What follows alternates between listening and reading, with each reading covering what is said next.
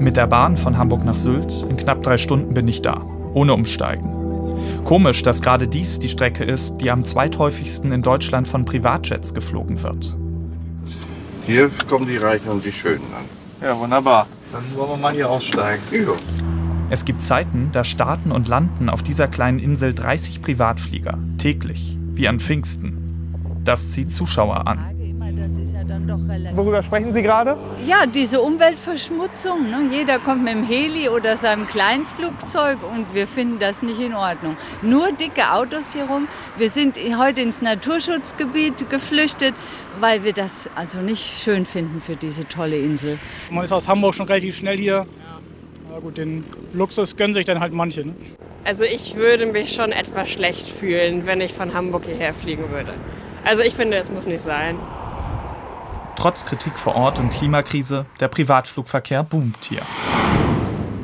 Und nicht nur nach Sylt.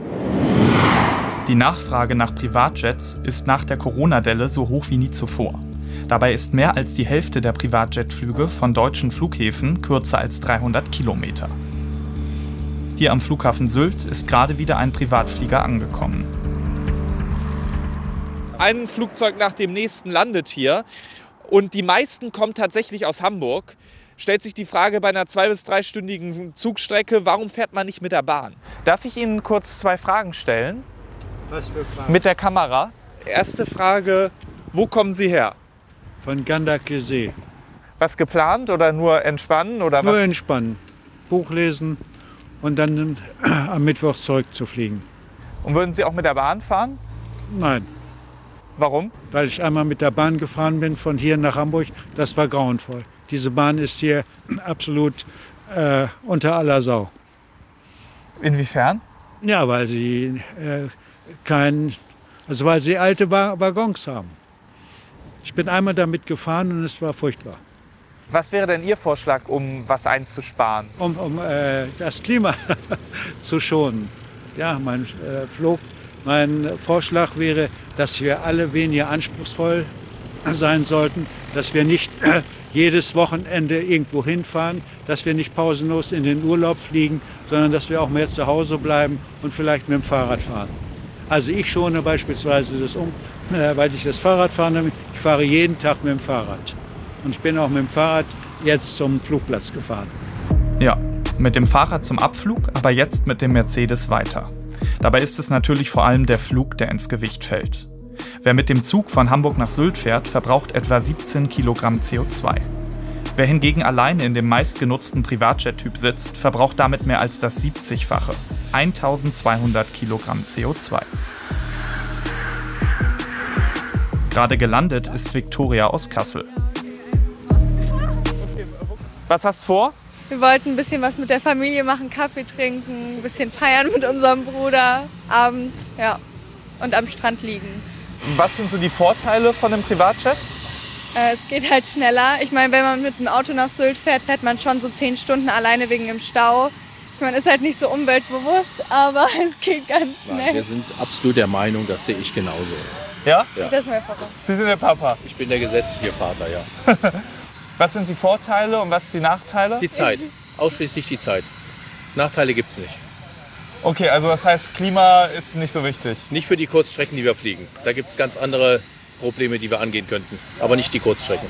Ist Ihnen das bekannt, dass Menschen, die mehr Geld haben, potenziell mehr verbrauchen als Leute, die weniger haben? Nee, glaube ich nicht. Warum nicht? Ich glaube es einfach nicht. Ja. Ich meine, die, die kein Geld haben, können ja auch trotzdem fliegen. Also vielleicht mit einem normalen Flugzeug oder so. Kann man sich ja auch irgendwie finanzieren, wenn man das möchte. Und ähm, sag mal, äh, machst du dir Gedanken über das Klima? Ja, auf jeden Fall. Aber ich denke, man lebt nur einmal und äh, ich war halt noch nicht so viel unterwegs und würde gerne noch mal mehr reisen. Und deswegen, ähm, ja, ist, ich meine, kann man verstehen, ist irgendwie macht vorne und hinten nicht so Sinn, aber ja, ist ein bisschen ein schwieriges Thema. Auch bei den Reichen sehen viele ein, dass wir etwas ändern müssen, aber tun es nicht. Das zeigt auch ein Blick in die sozialen Medien. Mit dem Privatjet wird geprotzt, als Zeichen des Erfolgs. Natürlich sind Ärmere nicht grundsätzlich klimabewusster. Ihnen fehlt nur das Geld für solche Spritschleudern. Superreiche, die sich das leisten wollen, prahlen geradezu mit dem Komfort. Auch Prominente, wie der Auftritt von Dieter Bohlen eindrucksvoll zeigt. Ja, heute habe ich wieder das große Glück, mit so einer schönen kleinen Privatmaschine zu fliegen, beziehungsweise einem Megateil. Ja? Die Rapper, die singen ja immer irgendwas von First Class. Solche Maschinen braucht ihr. Ich habe hier noch meine Lieblingshimbeeren, ja. Ich kriege gleich äh, einen Naturpfefferminztee geliefert und so weiter. Ihr seht das, ich habe meine eigene Toilette, keiner nervt mich, ich kann gleich ein bisschen arbeiten. Solange das so erstrebenswert bleibt, will wohl kaum einer umdenken. Aber sind die paar Megareichen und ihre Hobbys für das Klima überhaupt relevant? Statistiken zeigen, dass Reiche mit ihrem Konsum tatsächlich deutlich mehr Klimaschaden anrichten. Allein die reichsten 10% der Deutschen verursachen extrem hohe Mengen an Treibhausgasen, 257 Millionen Tonnen in einem Jahr. Das ist mehr als die gesamte ärmere Hälfte verursacht, bloß 237 Millionen Tonnen. Zu den reichsten 10% gehört in Deutschland, wer ein Nettovermögen von mehr als 725.000 Euro besitzt. Und je reicher man ist, desto größer ist also im Schnitt der Klimaschaden, den man verursacht. Doch was sagt der Bundesverkehrsminister von der FDP dazu? Ein Interview hat sein Ministerium abgesagt. Stattdessen schreiben sie, man lehne es ab, einzelne Bevölkerungsgruppen bei dieser wichtigen gemeinsamen Aufgabe gegeneinander auszuspielen. Spannend ist, dass das Verkehrsministerium schreibt, pauschale Verbote von Flugsegmenten oder von Flügen über bestimmte Entfernungen drohen Innovationen für mehr Klimaschutz auszubremsen. Hier auf Sylt kann die Party also erstmal weitergehen. Fürs Klima sind ja immer nur die anderen verantwortlich.